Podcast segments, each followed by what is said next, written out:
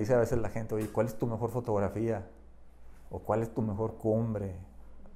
¿O cuál ha sido lo que más has disfrutado? Yo le digo, mira, la mejor fotografía eh, es, la, que voy a tomar mañana. O, ¿cuál es mi mejor cumbre? Pues es donde voy a ir mañana.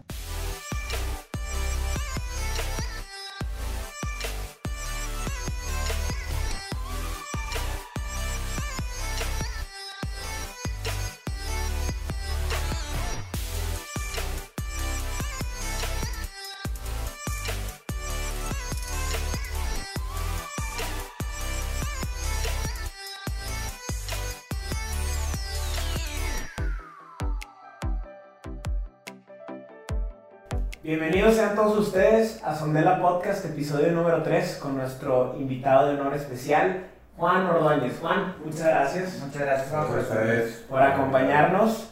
Juan es un deportista, aventurero, apasionado por la vida, explorador y fotógrafo especialmente de la naturaleza y Juan tiene unas historias unas experiencias y unos consejos increíbles para darnos acerca de todo el tema de la aventura y pues esténse con nosotros para poder ver todas las cosas buenas que tiene para contarnos. Un honor, Juan, que estés aquí con nosotros. Muchas gracias. Juan, platícanos un poquito este, acerca de tu persona, quién eres, quién te consideras, cómo te consideras que eres, este, qué te gusta, qué te apasiona. Bueno, mi nombre completo es Juan Guillermo Ordóñez Jones. Eh, tengo 61 años, Ahorita ya no soy tan eh, empresario de negocios como, lo fui hace tiempo. Siempre desde que yo recuerdo desde niño me ha gustado la, pues, eh, el ser curioso de, buscar cosas diferentes, de, moverme por ahí a, satisfacer esa curiosidad, a lo mejor al principio en los simples juegos de, niños, esto, lo otro. Em, tuve en la época de estudiante muy padres experiencias también. Y a final de cuentas terminé, después de mis estudios de universitarios, eh, pues empezando un negocio que, que me llevó a, pues a satisfacer también esa curiosidad de buscar cosas nuevas y que siempre puede haber una manera diferente de hacer las cosas, no, no tanto encasillarte en, en lo tradicional o, lo que dice el patrón de cierto comportamiento. ¿verdad? Todo eso, pues gracias a Dios lo tengo ya más encaminado en el presente y desde, desde que cumplí 40 años me empecé un poquito a mover más en esa inquietud que tenía de, de, esa curiosidad, pues pasarla a, no tanto a los negocios, sino a, a viajes de fotografía, a, viajes de aventura, a participar en competencias extremas y, y ahí vamos, todo esto. Claro. Juan, ahorita que estás hablando un poquito de tu vida profesional, ¿qué similitudes le encuentras, por ejemplo, a al momento de la toma de decisiones o el, cuando vives algún riesgo enfocado en el sentido de la naturaleza con la vida profesional? ¿Qué sientes tú, por ejemplo, al estar en muchas de tus aventuras, algunas de ellas en el sótano de las golondrinas, en los kayaks, en el Aconcagua, en el Pico Orizaba? ¿Qué similitud le encuentras al estar tomando riesgo riesgos o enfrentarte a situaciones en la vida profesional? Fíjate que está, interesante la, la, esa relación. Pues mira, yo creo que, que si alguien dijera, oye, fuiste a Golond bajaste el sótano de golondrinas, que, que, a lo mejor no es algo muy, pues muy técnico, si tú quieres, o que se requiera gran condición física pero el estar suspendido 40 minutos en una cuerda, pues, o sea, siempre eh, sabes que, no la tienes garantizada, ¿verdad? De hecho, cuando yo bajé a Golondrinas la primera vez, este, acaba de haber, haber un fallecimiento de una persona extranjera que al parecer le dio un ataque cardíaco en el descenso y, pues falleció, ¿verdad? Ya no pudo controlar con sus manos y falleció. Pero lo interesante de esto yo creo que es que que las, las tablas que va agarrando uno cuando está eh, en sus negocios, digo, yo me, me, independicé a los tres años de haberme recibido y empecé un negocio, una, totalmente una aventura de, de, de, hacer algo diferente, pues sí, siento que, que, te va dando ciertas tablas de riesgos, de, de que, pues no sé, a los 25, 26 años ya empezar a decidir cosas que, que, que pues tarde o temprano te van a dar una experiencia que a lo mejor te va a llevar a cierto éxito, a lo mejor la vas a regar también, pero, pero sí siento que cuando decidí hacer cosas como pues, lo de golondrinas o correr en carreras de aventura o hacer distancias grandes en, en ciclismo, sí siento que, que, no era empezar de cero, como que sí, toda la trayectoria de, eh, como empresario me dio muchas tablas para, para, lanzarme sin miedo a hacer cosas que, que tal vez pocas personas habían hecho. No sé si por ahí va tu pregunta más o sí, menos. Claro, claro. Sí, es interesante cómo al momento de ir creciendo también en, en, ese sentido profesional, pues vas ganando experiencia y lo puedes, lo puedes aplicar en este sentido también de la aventura, de exploración, de todo eso, ¿no? todas las cualidades que vas sacando, las enseñanzas. Sí, yo creo que el, moverte en la incertidumbre a lo mejor es como, dices, bueno, ¿cuál es el patrón que tú usarías o cuál es tu, zona de confort? Pues a lo mejor la, zona de confort es, que siempre hay algo de incertidumbre y que no tienes todas las variables controladas y, como quiera te lanzas porque a la, a la hora de la hora a lo mejor sale más padre, ¿no? Sí. Sí, totalmente. Fíjate, es bien interesante eso que mencionas, Juan, porque yo en lo personal, creo que al momento de tú hacer viajes de aventura, expediciones a lo desconocido, hacer algún viaje en donde a lo mejor va a sacar esa parte de nosotros de incertidumbre, de que no sabemos bien qué es lo que va a pasar, ¿verdad? En el momento en el que te das cuenta de que todo sale y de que muchos de los problemas que nos hicimos en la mente nunca existieron, nada más estuvieron aquí, te hace, hace que inspires a la persona, al tú del futuro. Al que en el, en el, momento en el que, por ejemplo, te topes con algún problema en tu vida profesional, tú digas, pero así me pasó en el pico de Orizaba y ya pude. O así me pasó con la tormenta que se pronosticaba en el Aconcagua. O en el sótano de las golondrinas donde a lo mejor y hubo algún problema con el arnés, con la cuerda entonces como que va un poquito por ahí la relación que tú le has encontrado. Sí, sí, definitivamente. Y, y, creo que es una, algo como recíproco. A lo mejor ahorita está muy, muy de moda en los últimos 15, 20 años que el, si yo quiero que mis, mis empleados o, o mis ejecutivos de cierto nivel eh, se empapen a, de, de, esa sensación de correr riesgos, de tomar decisiones, y, y, de enfrentarte a lo inesperado, ahora es como que es al revés. O sea, los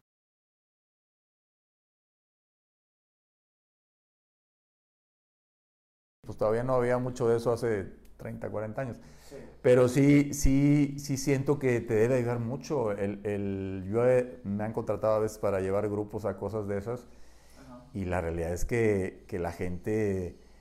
Eh, dice que, que, ha sido uno de sus mejores fines de semana de su vida, o sea, el estar en la naturaleza y haciendo cosas que ni sospechaba que los iba a hacer, ¿verdad?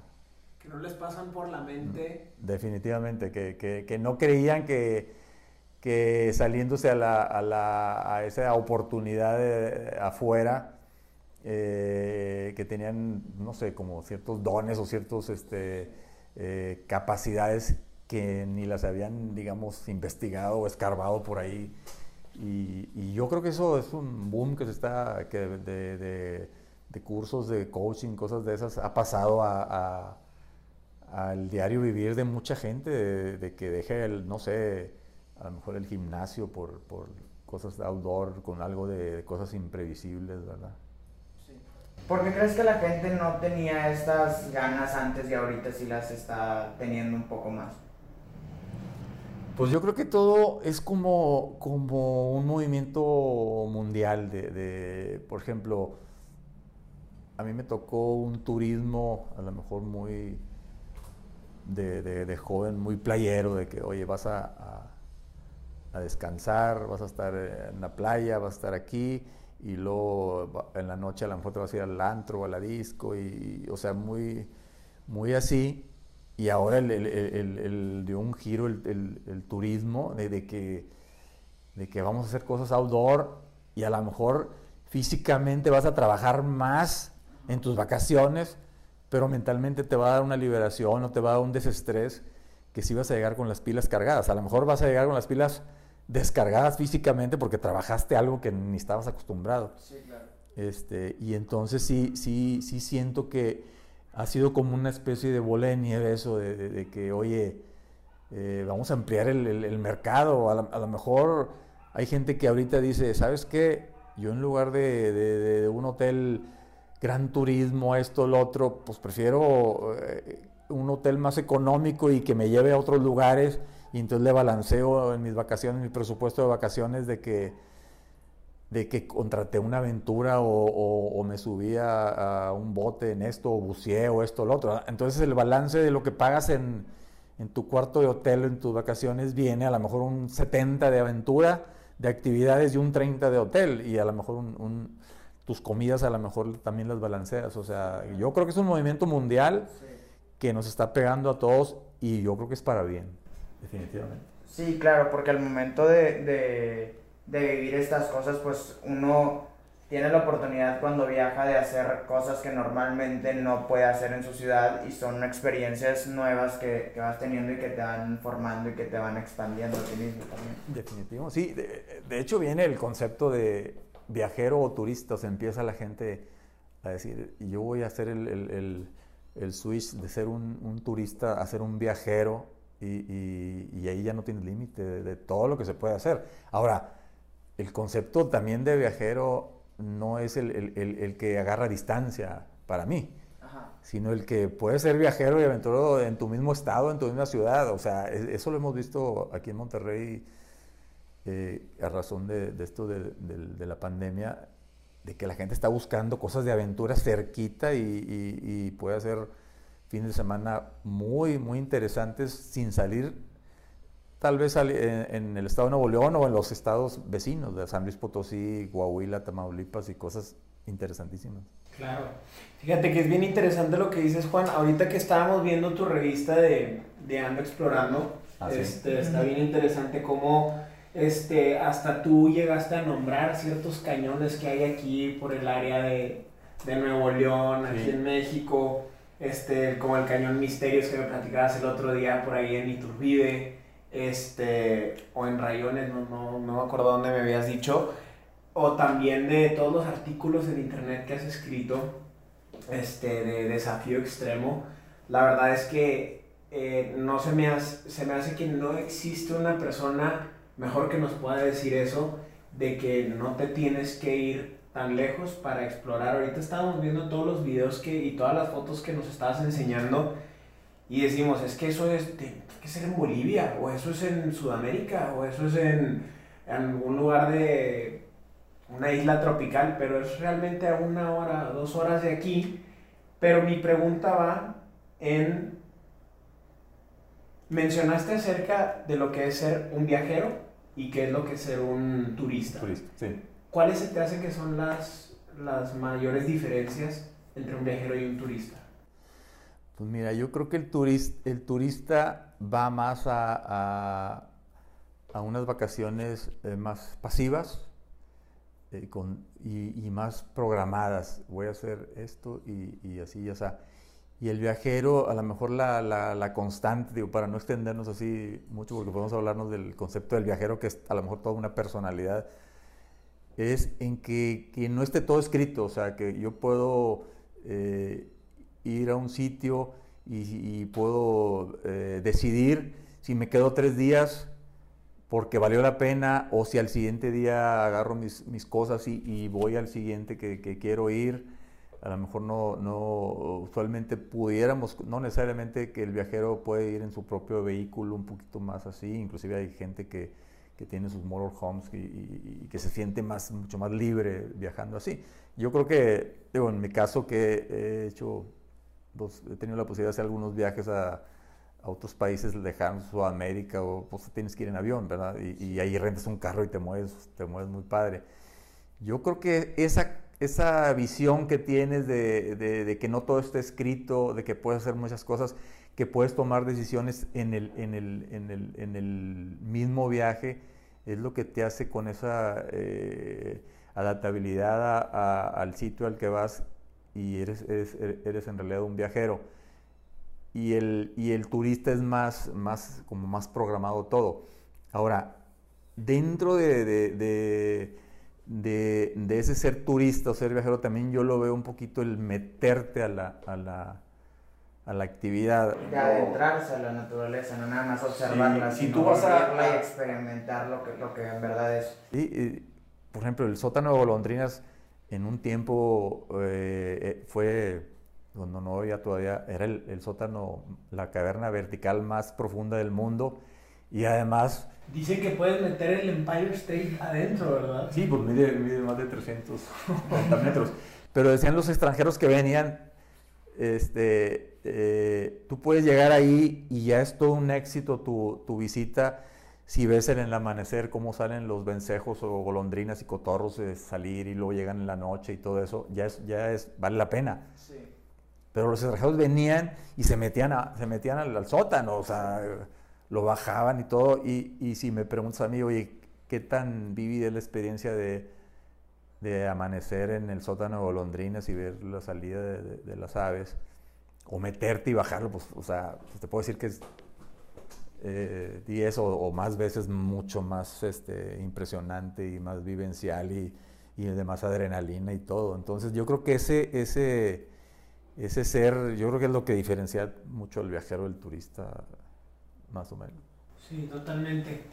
Hay algo bien interesante que comentaste acerca de cómo a lo mejor te vas a cansar más en tus vacaciones de lo que querías descansar físicamente. Sí. Pero mentalmente, espiritualmente, creces más, descansas más y realmente crees que aprovechaste más ese tiempo. Yo me identifico mucho con eso porque yo digo lo mismo en Calcuta. Yo tuve la oportunidad de ir a Calcuta, de ir a, hacer un tema de servicio social por unos meses con la gente que vive allá en condiciones muy distintas a las que pues vive uno en la ciudad, ¿verdad?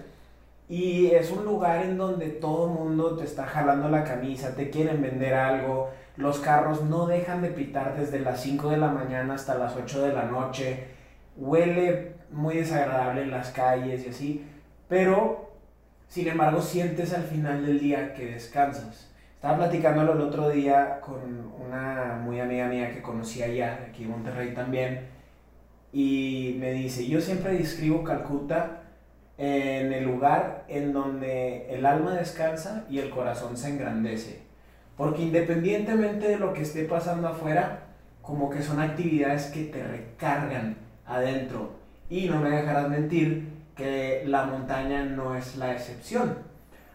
Sí, así es. Y en especial el alta montaña. Quisiéramos platicar, tú que eres súper experto en la alta montaña, acerca del tema, por ejemplo, del pico de Orizaba ¿Cuántas veces lo has subido? ¿Cómo es tu relación con el pico de Orizaba? ¿Qué nos puedes decir del pico de Orizaba? Dijimos en un momento, hoy vamos a hacer un, un, volcán, o sea, este, bueno, yo creo que medio ingenuamente y a lo mejor medio novatos en ese sentido, dijimos, bueno, ¿cuál es el volcán más alto de México y, cuál es la ruta más difícil de ese volcán. Y vámonos a ese ya eh. y más alto y más difícil. O sea y, dice bueno y entonces ya como me acuerdo que en esas carreras de aventura que estaban de moda hace 25 años sé que que el Eco Challenge y todo eso entonces dices bueno y entonces ya palomeas lo que es alta montaña porque hay muchas cosas que haces en, una carrera de aventura que entre eso está una cumbre pero pues está, andas en kayak y andas en acá y y en, rapeles y cosas de esas. Entonces, entonces ya subimos el pico de Orizaba por la ruta norte, que es la más complicada, y ya lo palomeamos y ya, ya, ya tienes tu experiencia de alta montaña. Pero la realidad es que, que no fue así, o sea, tuve la oportunidad de, de, de, de en, la primer, en el primer ascenso llegar a la cumbre perfectamente y todo, pero eso de palomearlo y que sigue, no, porque el, vivir tú tu experiencia en la alta montaña te, hace como una especie de adicto a, la, a, esas zonas de, de, arriba de 5.000 metros de altura. Entonces, el, en mi caso particular estuvo muy padre porque en, fue en el, creo que 2006, yo tenía 45, 46 años, Y, mi, hijo mayor, Iván, tenía 19 años y el, que le sigue, Diego, tenía 14 años.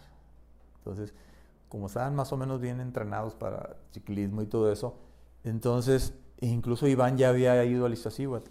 Entonces, en esa expedición fueron Iván y Diego, mis hijos, a, al, al, pico y, muy padre. O sea, a los 14 años subió el pico, Diego. Diego a, los 14 hizo su primer 5000, digamos. Este, y, y, estuvo muy padre porque pues, la, la, la, convivencia con tus hijos y todo eso, muy interesante. Cuando hablas de, de las sensaciones que, que vives al hacer una cumbre de un 5000, pues no, no, son ajenas a, a, nadie de la familia de poder platicar así de, de, de, todo lo que tienes que pasar por, por lograr una cumbre de esas. ¿verdad? Sí, órale. ¿Qué? ¿Y, y cuántas veces has, has, subido al pico? Ten, ahorita te has entendido que tienes el récord de subir más rápido. Bueno, ya, ya creo que hubo un italiano hace dos años que, o un año que lo... Que, bueno, eso del récord eh, eh, es en realidad un producto de... Eh, estuve, sabes, como dos, dos semanas que ya regresara unas tres veces al año a, a, a, a subir. Pero cada vez que llegaba yo ahí, haz de cuenta que dices, bueno, este, la metodología que se usa para subir a la montaña es que, tú, que sales a las, a las 1 de la mañana para llegar a la cumbre, a más tardar a las 11 de la mañana. Y, era la, la, la, yo era lo que había oído, que si no llegas a las 11, regrésate porque pues cambian las condiciones de, climáticas y puede ser peligroso. Cuando yo empecé ahí, obviamente que tú vas mejorando tu condición física, tu adaptación y todo, y llegó un momento en que pues, yo subía a lista, por ejemplo, en tres horas. Entonces decía, ¿Tres bueno, horas? Sí, subí en yo, tres horas. Yo y... cuando subí por primera vez subí en 12. 12 horas. ¿Cómo que en tres? Pues es que es lo que te digo, o sea, si, si la gente, esa vez que subiste en 12, ¿a qué hora salieron?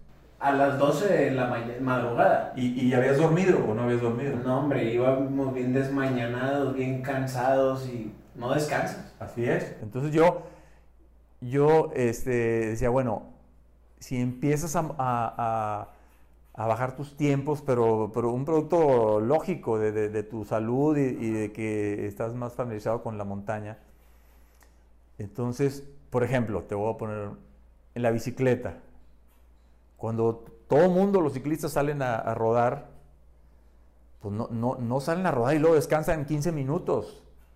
Este, y luego le siguen. O sea, a lo mejor habrá ciclistas que, que estén empezando y sí lo hagan.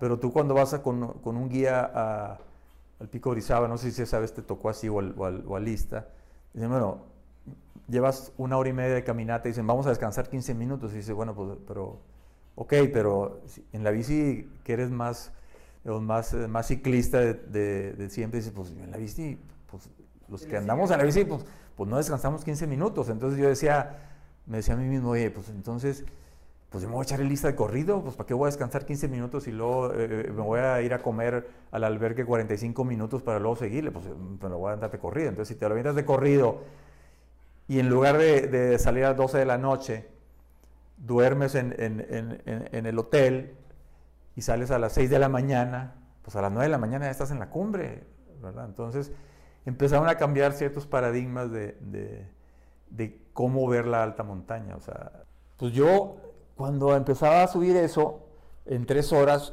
eh, también me empezó a, a, a, salir ahí la cosquilla competitiva. Bueno, este, ¿por qué? Y, y si, si estás ascendiendo mil y pico de metros, como en la, en la viga, por ejemplo, pues a lo mejor se puede, se puede subir en dos horas o, o, o esto o lo otro. Yo empecé a platicar con, con amigos montañistas de, de, la Ciudad de México y, y, el que para mí era mi, mi, mi asesor, digamos, de, oye, ya, ya, ya hice seis horas, ahora ya hice cinco, ahora hice cuatro y, y ahora ya hice tres y, y ahora que, ¿cómo, ¿cómo, la ves? Hasta que él, él me, me decía, mi amigo, oye, pues mira, porque yo le había platicado de, de, de como un futuro ir a la Concagua. Me dijo, mira, si ya subiste en tres horas, no creo que batalles para subir a la Concagua. Es más, te voy a decir una cosa, en mis mejores tiempos, cuando tenía veintitantos años, mi mejor tiempo fueron tres horas en el lista, siendo un montañista consumado y todo. Entonces, este, creo que fueron vivencias que si me pregunta la gente, eh, y, cuál es el común denominador en esto? Pues yo les decía, es que tienes que tener confianza en ti mismo y, dejarte ir, o sea, muchas veces siempre queremos estar a la sombra de alguien. Ahora mi guía me va a llevar acá y ahora me va a llevar acá. Y la realidad es que, tú puedes por ti mismo este, eh, ir, explorando esas cosas desconocidas de donde tus miedos y todo. Y, si te empleas a fondo, vas a salir adelante. Volviendo a lo que me platicas un poquito de cuántas veces, pues yo creo que, que como desde 2015 voy pues me paso unos 45, 50 días en los volcanes al año, pues yo creo que llevo, digo, no, no, no yo nunca palomeé, oye, ya llevo cinco veces, porque no, no, para mí nunca se trató eso. Pues yo creo que he ido entre, entre el Pico y el Ista y la Malinche y Nueva Toluca y otras montañas de México, pues yo creo que, no sé, unas 75 veces, a lo mejor unas 25 en el, 25, 30 en el lista y otras 20 en el pico, más otras, otras cumbres, a lo mejor hasta más, porque yo tuve viajes de, lista de 8 cumbres en el, en el lista en, en, 12 días, o sea, y 8 cumbres al, al, pecho, que es el, el, más alto, pero cualquier persona que me diga que fue a la rodilla, que son 5000 metros, yo se lo, yo se lo valgo que es un, ya es un 5000, es una cumbre que, que que te da el efecto de, cumbre porque tú llegas a un, a un, punto en que tienes 360 grados hacia abajo, ¿verdad? Y, y, sí ves a lo lejos allá el, pecho, pero tú ya estás en una, Es como ir a la M.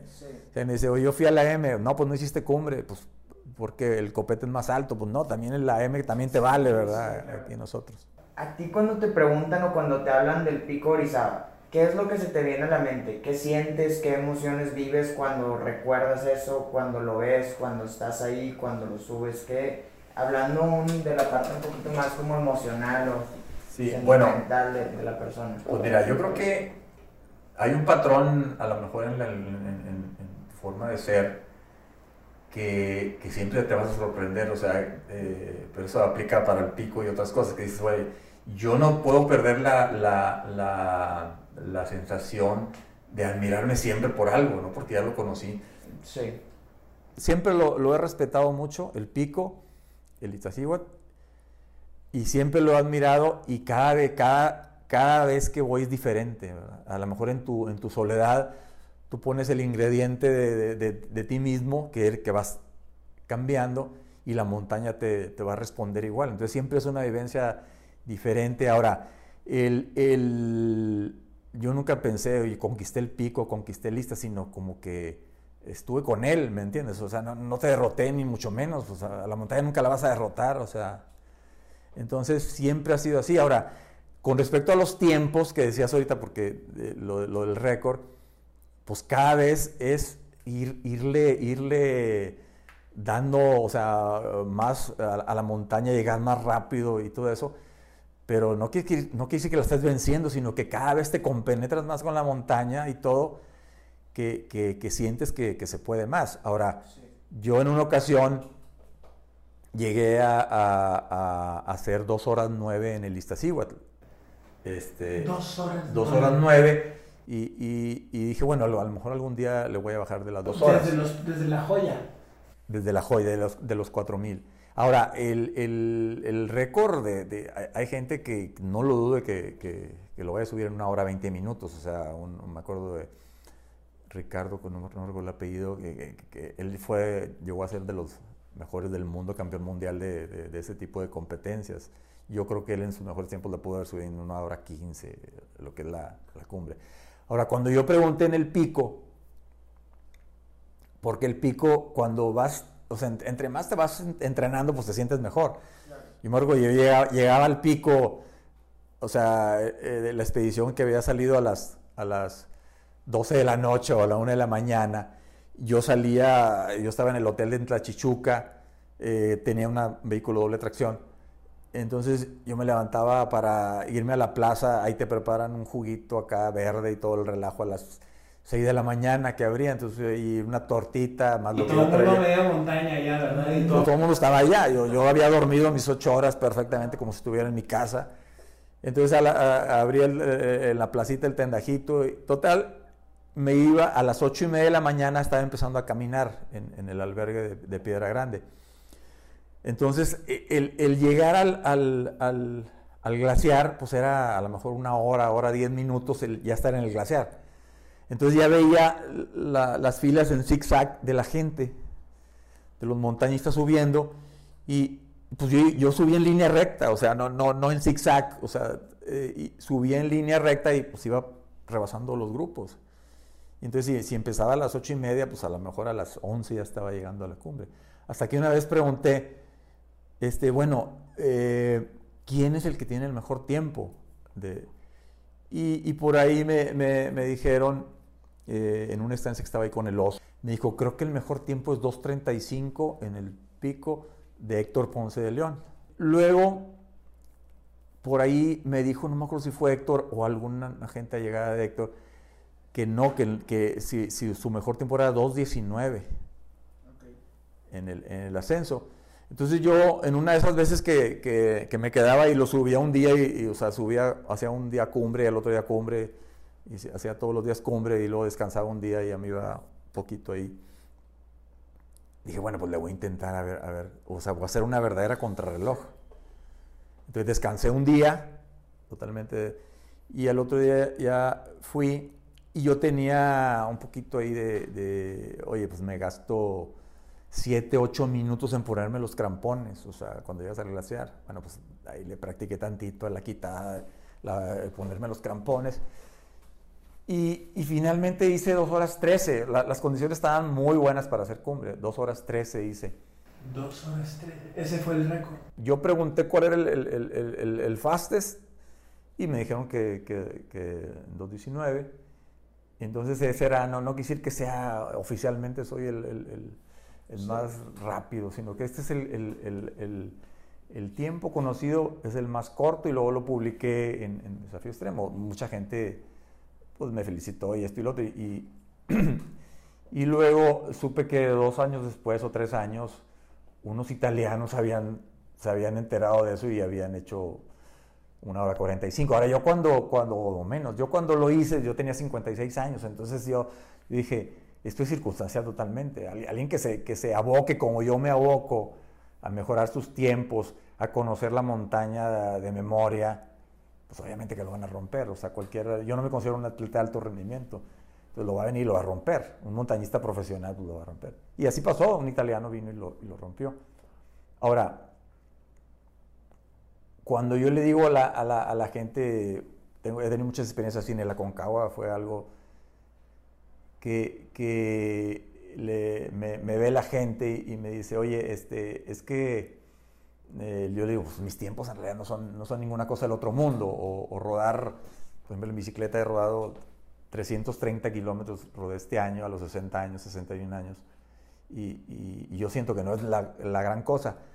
Pero me dicen gente, una vez me, eh, el, el- el- el encargado, el, el guía en jefe de una expedición, creo que era Suiza, en el Aconcagua, yo iba, iba a no intentar cumbre, pero sí irme ligero a- desde Plaza de Mulas, que es el campo base, hasta llegar a unos 6.700 metros, que es la, la cueva que le llaman, La cumbre de la Concagua. en unas horas, sí, en, unas horas.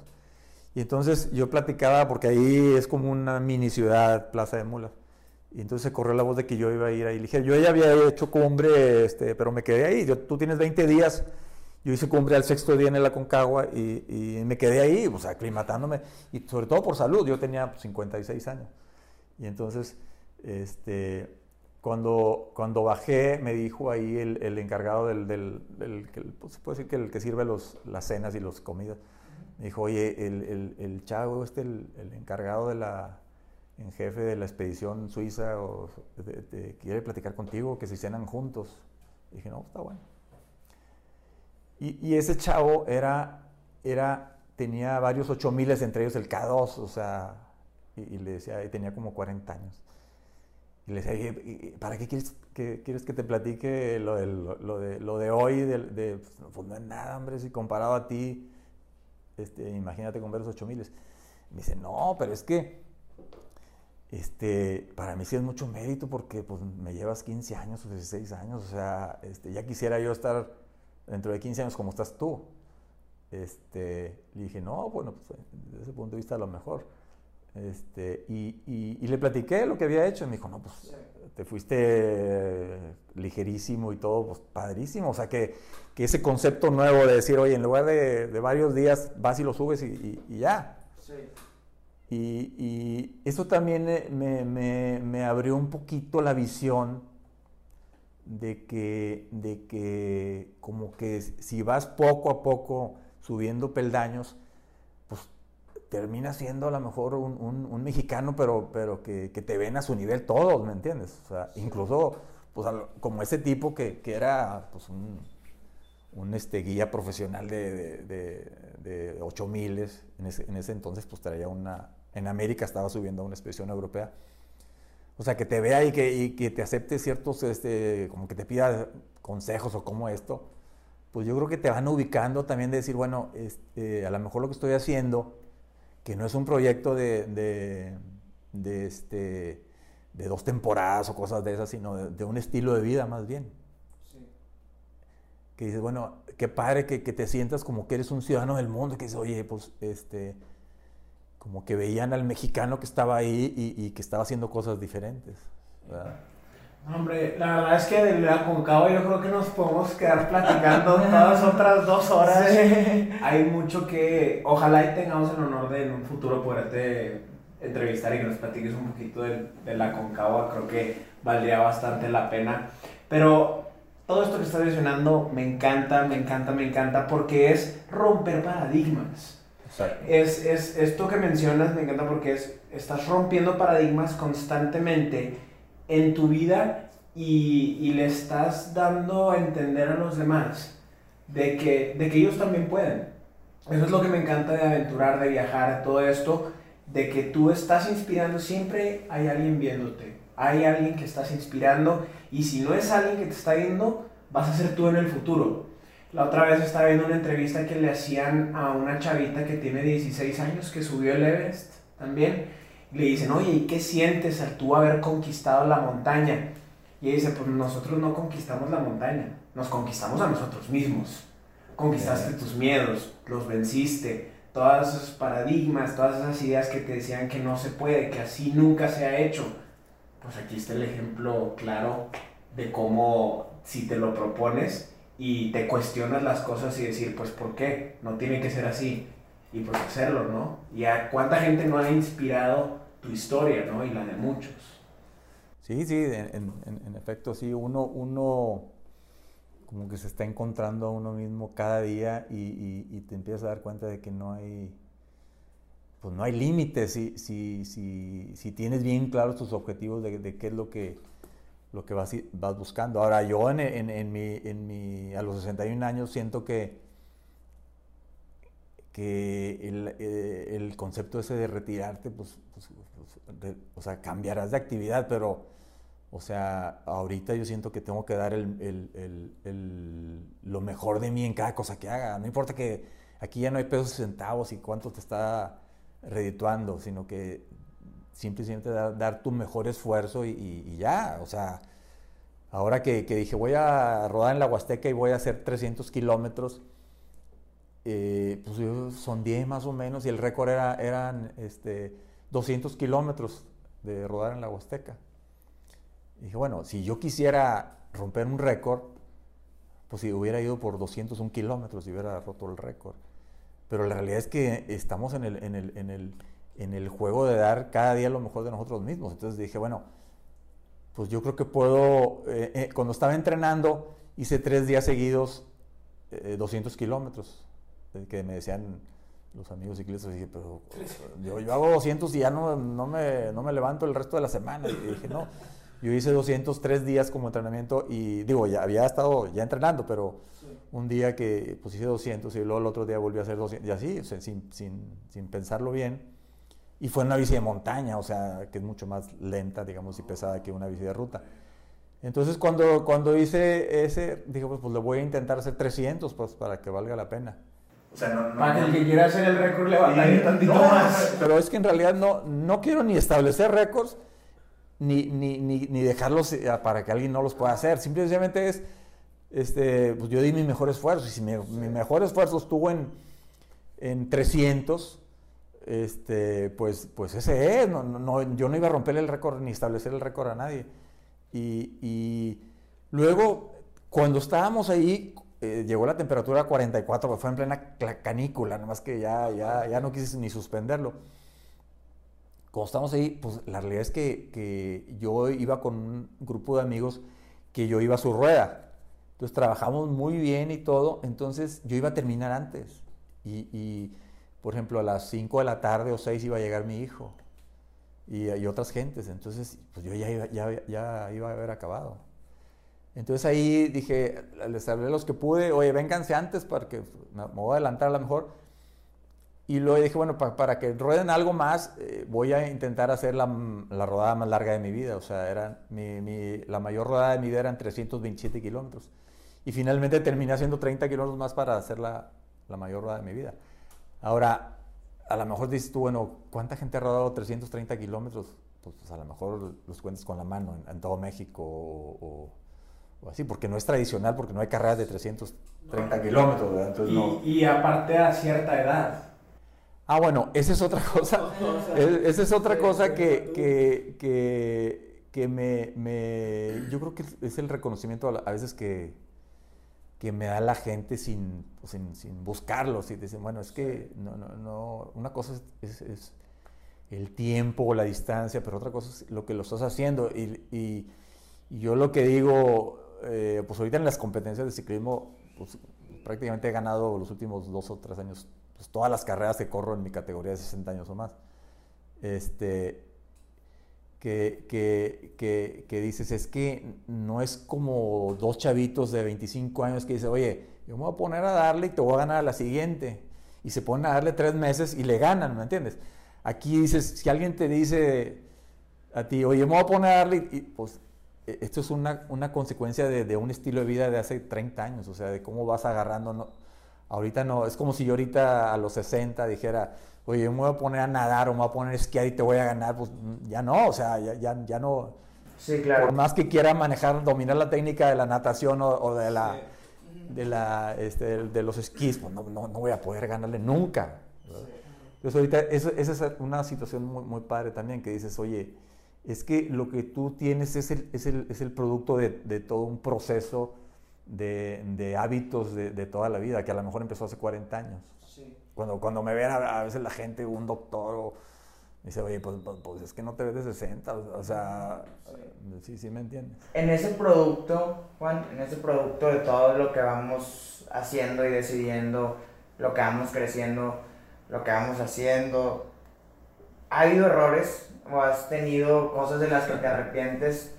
Hay gente que piensa que no existen las malas decisiones, hay gente que, porque son lo que nos deja estar aquí el día de hoy, y hay gente que sí, hay gente que piensa, oye, pues fue un error, me tropecé y pude haber estado mejor si, si no me hubiera equivocado. ¿Tú qué piensas, Juan? ¿Para ti ha habido errores? ¿Para ti ha habido, que te arrepientes?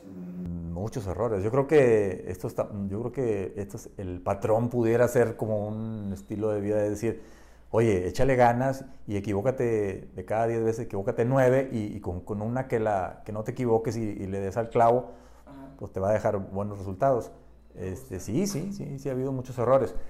Eh, y, lo, y te vas puliendo un poquito, o sea, a lo mejor antes había muchos errores de, de ser muy atrabancado y, y, los vas, los vas este, puliendo. A lo mejor no tiene caso de arriesgarte a una lesión porque luego lo vas a pagar con mucho tiempo de recuperación. Mira, por ejemplo, ahorita no sé si vean esto.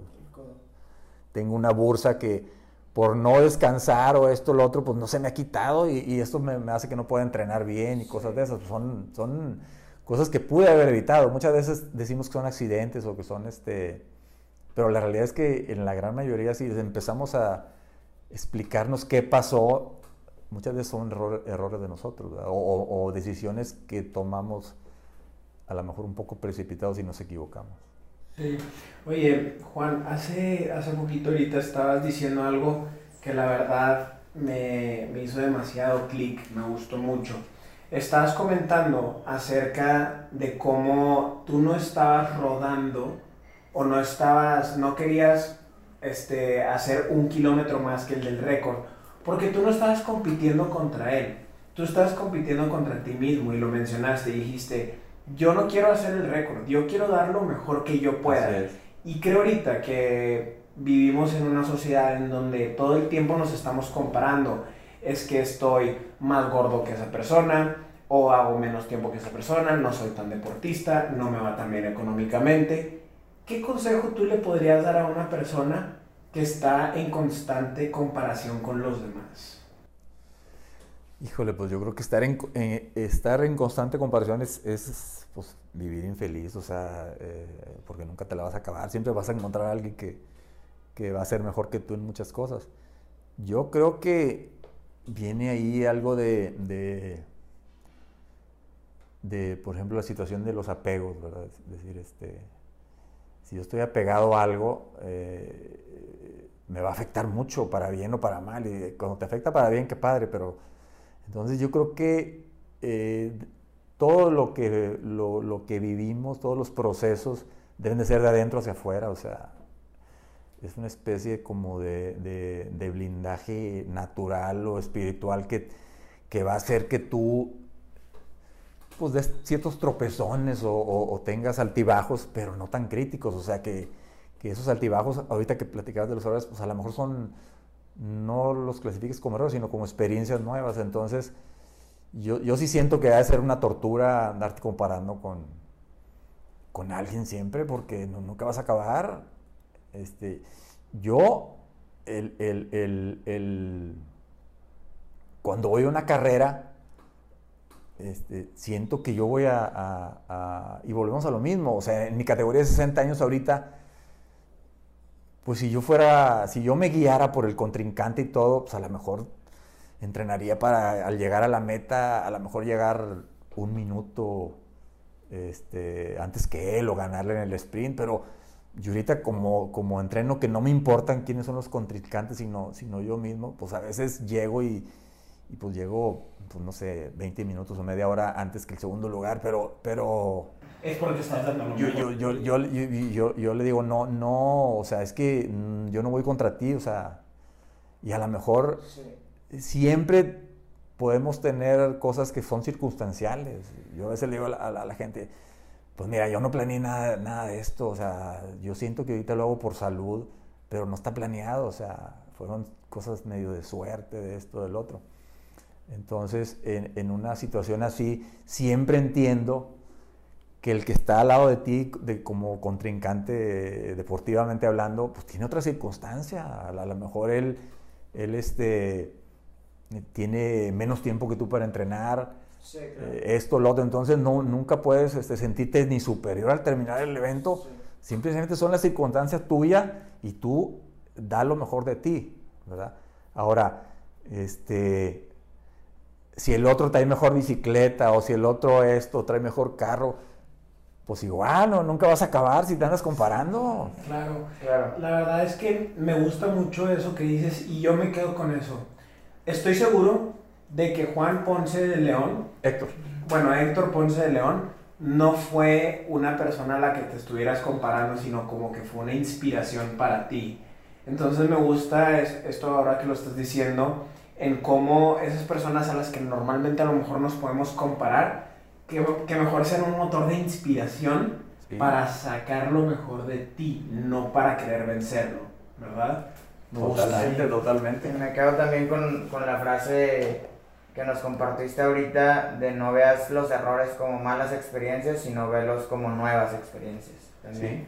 Muy bien. Y, que te van a dejar algo. Ahora, el, el yo creo que el, el, el, decir, hay una aventurita por ahí que puedo ver, tengo que ser curioso, eh, tengo que buscar cosas nuevas. Yo creo que es una especie como de, de no desprendernos de la infancia, así, ya, ya, no soy un niño, o sea, como que siempre mantener ese espíritu de, de niño, de, de, buscar cosas nuevas y, y, yo creo que eso nos, nos va a dar, ahorita que tengo 61 años, digo, entre más cosas de esas tenga, menos posibilidades, no, no estoy exento de que al rato me dé Alzheimer y, y, ya no sepa ni qué onda, ¿verdad? Que se me olvide todo, o sea, como que el estar con la cabeza activa te va a lo mejor a mantener en eso. O sea, ya son otros los, los objetivos, ¿verdad? Sí. ¿Y, qué, ¿Y qué viene para, para, el futuro, Juan? En un corto, mediano, largo plazo, ¿qué viene para, para ti de planes? Pues yo creo que... que... Un 8000, sorpréndenos. No, no creo que, que, vaya a ser un, un 8000, pero sí siento que, eh, por ejemplo puede haber metas eh, de, de, velocidad, de bajar, bajar algunos tiempos, pero no, ¿cómo, cómo, cómo decirlo? Este, yo creo que el, el, el, que cada día tengas ciertas, ciertas cosas, como me dice a veces la gente, oye, ¿cuál es tu mejor fotografía? ¿O cuál es tu mejor cumbre? ¿O cuál ha sido lo que más has disfrutado? Yo le digo, mira, la mejor fotografía eh, ¿es, la, que voy a tomar mañana. O, o, ¿cuál es mi mejor cumbre? Pues es a donde voy a ir mañana. ¿Por qué? Pues, no compares la Concagua con, con irte por ejemplo, o a la Huasteca, algún lugar o aquí cerquita. Lo que pasa es que no es lo mismo cuando eh, lo otro ya es historia, o sea, ya es pasado. Siempre tienes que disfrutar más lo que va a ser, aunque sea chiquito o poquito, pero debe darte mucho más satisfacción el que lo hagas en el presente algo que ya, que ya fue historia, que, ¿verdad? Claro, también algo que, que, yo me repito constantemente en mis meditaciones o cuando estoy pensando, reflexionando es no pierdas la capacidad de asombro, porque a veces Esa. viajamos o conocemos muchos lugares o nos ha tocado la oportunidad de, de, de ir a diferentes eh, paisajes, pero no perder la capacidad de asombro y poder disfrutar de don, del momento en donde estés, con quien estés, en el lugar en donde estés, yo creo que es algo muy importante. Sí, para mí es una esa de las de las oraciones así decir este o sea que, que, como que resetees y volver a como si fuera nuevo siempre todo. Claro. ¿verdad? Oye Juan, ¿verdad que el otro día te estaba, que estaba platicando contigo me preguntabas, ¿y cómo se llama este proyecto que tienen? Y te comentaba, Sondela. Y me preguntas, ¿y qué significa sondela? Sondela significa cuando tú tienes un anhelo muy fuerte en tu corazón o de tu alma que quieres cumplir. Uh -huh. Y este, bueno, eso significa Dela, que viene del idioma en Zulu, en, es una región en, en Sudáfrica. Y Sondela significa cuando Juan y ese deseo que tenía Juan en su corazón, en su alma, se juntan, el momento en donde se intersectan. Si yo te pudiera preguntar ahorita, ¿cuál ha sido el momento sondela más remarcable para ti en tu vida? ¿Qué me podrías decir?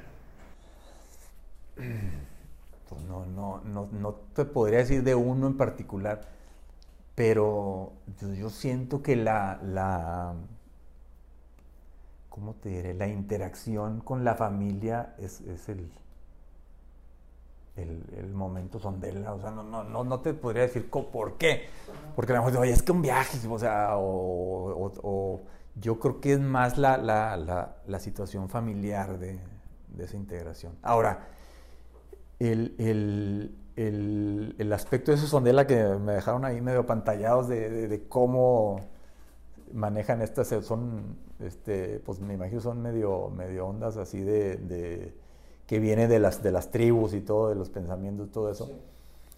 eh, eh, que estuve pensando un poco, es, ese, ese, ese sondela como que es algo este, que, lo, que no lo agarras así ya, ¿verdad? Sino que lo agarras en un momento, pero luego ya no lo tienes. O sea, siempre hay que estar en el proceso de, de, Haciendo claro, sondela. de ese sondela, porque este, nunca puedes cantar victoria de que ya, ¿verdad?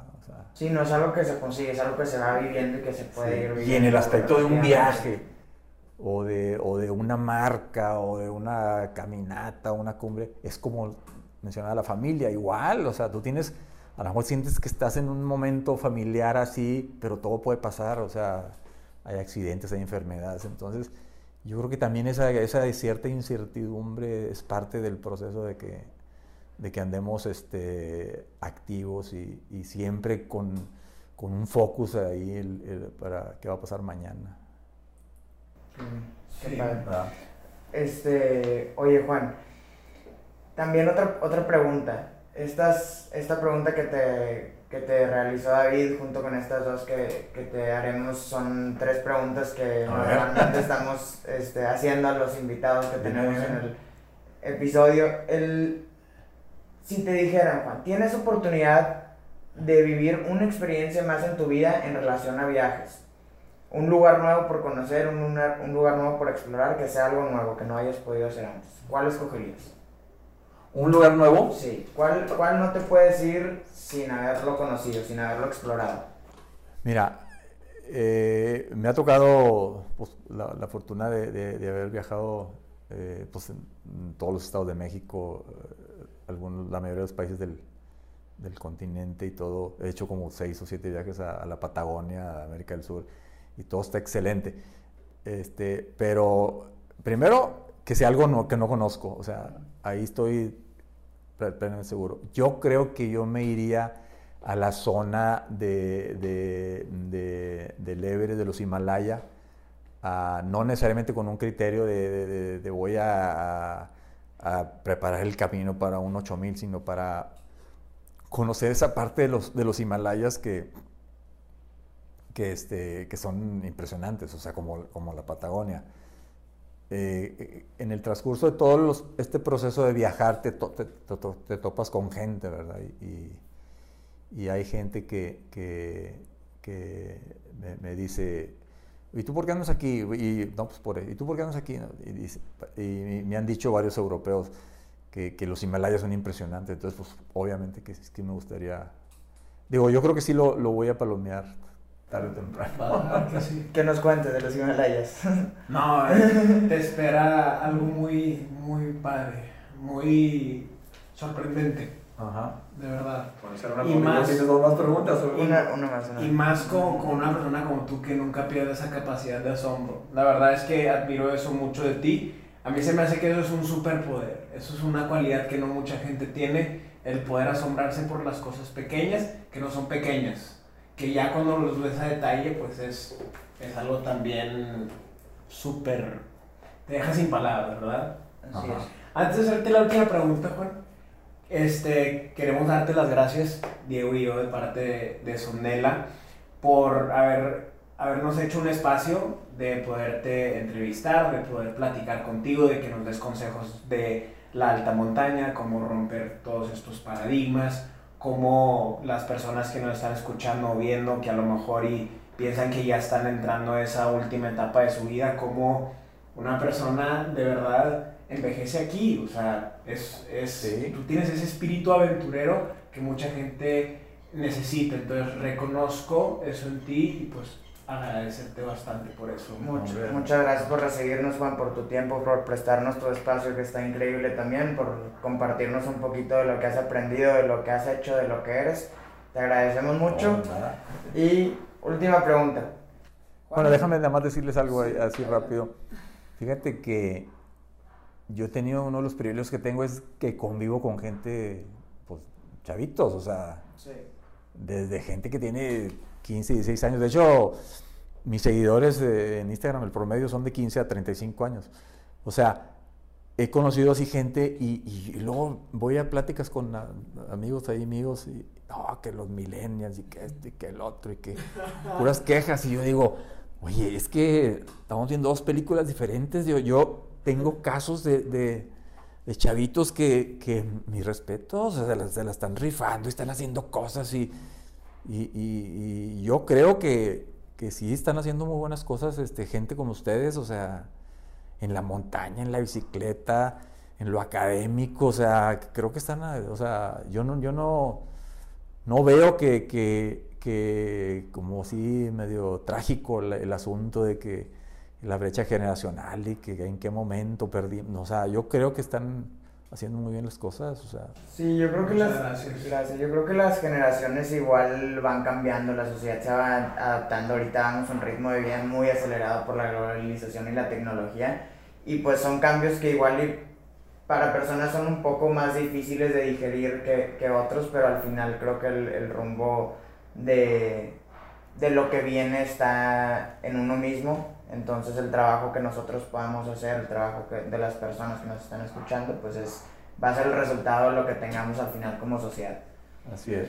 Y última pregunta, Juan A es ver. una persona que tiene muchísimo material documentado, tienes muchos videos, fotografías, Revistas. artículos, tienes muchísimas, muchísimas cosas donde has podido plasmar lo que has aprendido, lo que has explorado, todo eso está plasmado. Si te dijeran, no, todo lo que has hecho en tu vida se va a borrar, se borra, se, se quema, se deja de existir. Y tienes oportunidad de dejar solamente un mensaje a todos los que te están escuchando. El mundo te está escuchando en este momento, Ajá. déjales un solo mensaje. ¿Qué mensaje dejaría Juan Ordóñez? Pues mira, yo creo que, que es el, el, eh, ser positivos ante la vida y echarle ganas, pero siempre, siempre tiene que ser por el, lado ético, o sea, lo que hagas tiene que tener ética, o sea, no, no te puedes brincar para el otro lado de, de- que sea, eh, pues, digo, ilegal o pecaminoso, como tú le quieras llamar, eh, mm, falso ético, o sea, tiene que, tiene que haber un, un orden de, de, de que de- de hacer ese, ese mental- mentalidad positiva, la que tú le quieras, pero siempre dentro de, la ética, o sea, no salirte de ahí. Y, y- y- vaya que no es fácil, ¿verdad? O sea, todo el mundo está tentado a, a lo mejor a, a obtener resultados rápidos, o no sé. Pero yo creo que, que sí podrás engañar a todo el mundo, pero a ti mismo no te puedes engañar, ¿verdad? O sea, mantenerte ahí. Wow. Muchas, muchas gracias, Juan. Este, síganlo en sus redes sociales, en Instagram. Tiene todos sus, este, todo documentado también en, este, en los artículos del norte. ¿Cómo se llaman los del norte? El periodo de- fue como de unos 15, 15, 18 años de desafío extremo en el norte. Desafío extremo en el norte, muchísimos artículos de, de exploraciones aquí. No, 200 y no- pico artículos. no tan, no tan lejos y también algunas lejos, ¿verdad? Así y es, sí, su sí, sí. revista Ando Explorando. Esa fue otra época muy interesante también, de- Otra Muy divertida y- y, y muy arriesgada porque estaba la situación medio, Sí. medio crítica en la inseguridad, pero ahí viajábamos también. Muchísimas gracias Juan, te agradecemos de nuevo. bienvenidos. Esperemos poder repetir otra, otra plática de estas para, para platicar de tantas cosas que tienes que contarnos. Muchísimas gracias. No de nada, ustedes y gracias por invitarme y, y ojalá que, que sigan con esa, esa ímpetu de, de- de- de no tener barreras para todo, todo su desarrollo. Muchas Bien. gracias. Gracias a todos también por escucharnos. Los esperamos en el próximo episodio de Sondela Podcast. Gracias.